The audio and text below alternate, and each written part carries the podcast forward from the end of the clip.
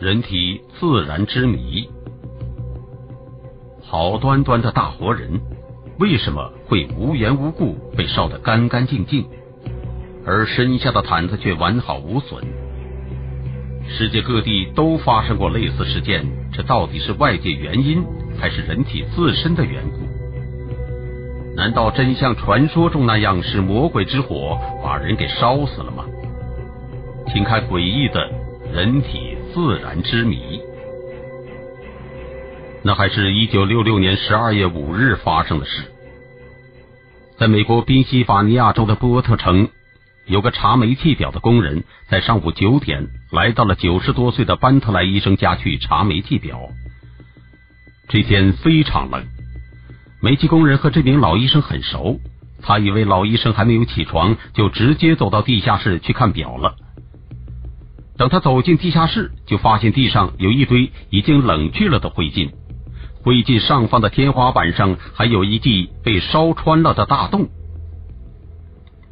煤气工人大惊，还以为屋里着了火，连忙跑上楼去找医生。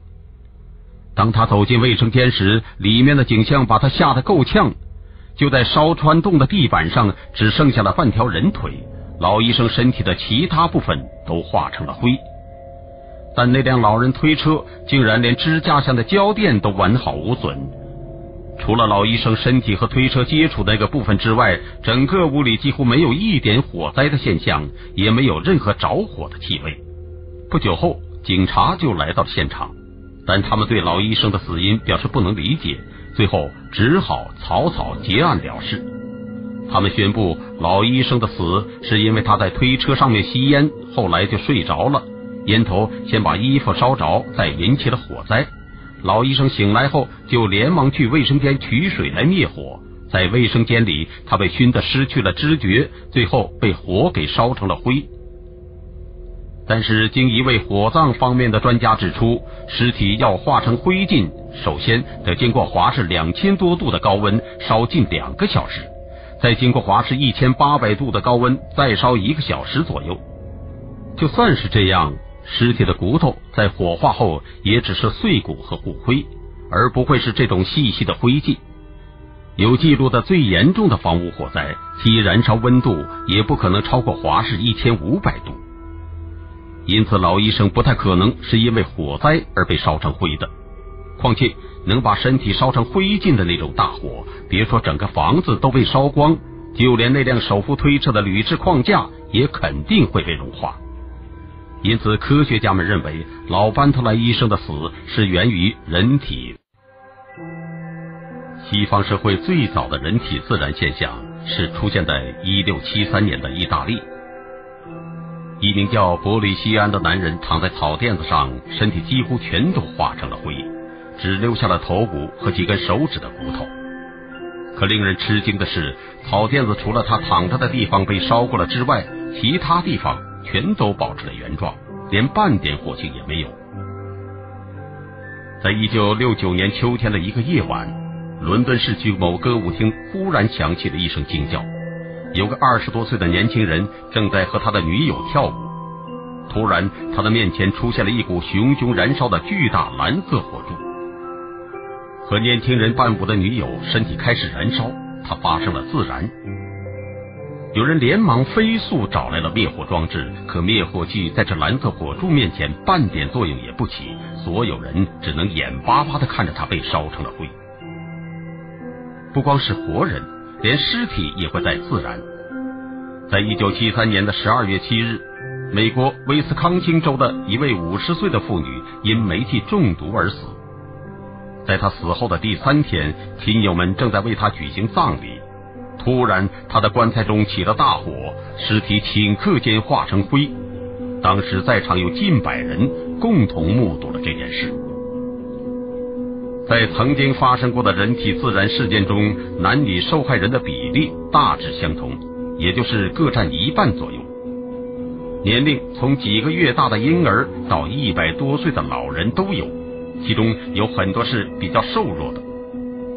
他们有的是在火源附近发生自燃，也有人却是在驾车或者附近毫无火源的地方行走时，就莫名其妙的浑身着火自燃。但到了今天，世界科学界和医学界都否定人体自燃的说法。有人虽然也曾经提出了一些理论，但也没有什么合理的生理学论据足以说明人体是怎样发生自燃甚至化成灰的。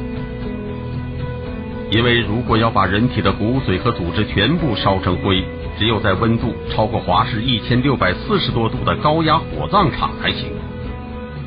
那么烧焦的尸体上还存有没损坏的衣服，或者一些皮肉完整的残存皮肤，那就更令人觉得神秘莫测了。人体自燃指的是人体并没有和外部的火焰接触，而是从身体内部自发燃烧，最后化成灰烬。而在灰的周围，几乎一切可燃性物品都不会被燃烧，而是保持原样的现象。自燃是一种由于可燃的混合气体和自身热量，或者和无火花、无火焰的热表面接触，使得温度升高，再加上化学反应增速增长而引起的一种着火现象。在燃烧理论中，把自燃分成热自燃和链自燃两种现象。热自然理论认为，可燃混合气体化学反应的热量速率已经超过了系统的散热速率，从而有大量过热剩量加热可燃混合气体，使得化学反应随着温度的升高而迅速加快，继而令混合气体的温度迅速升高，直到引起了混合气体的燃烧。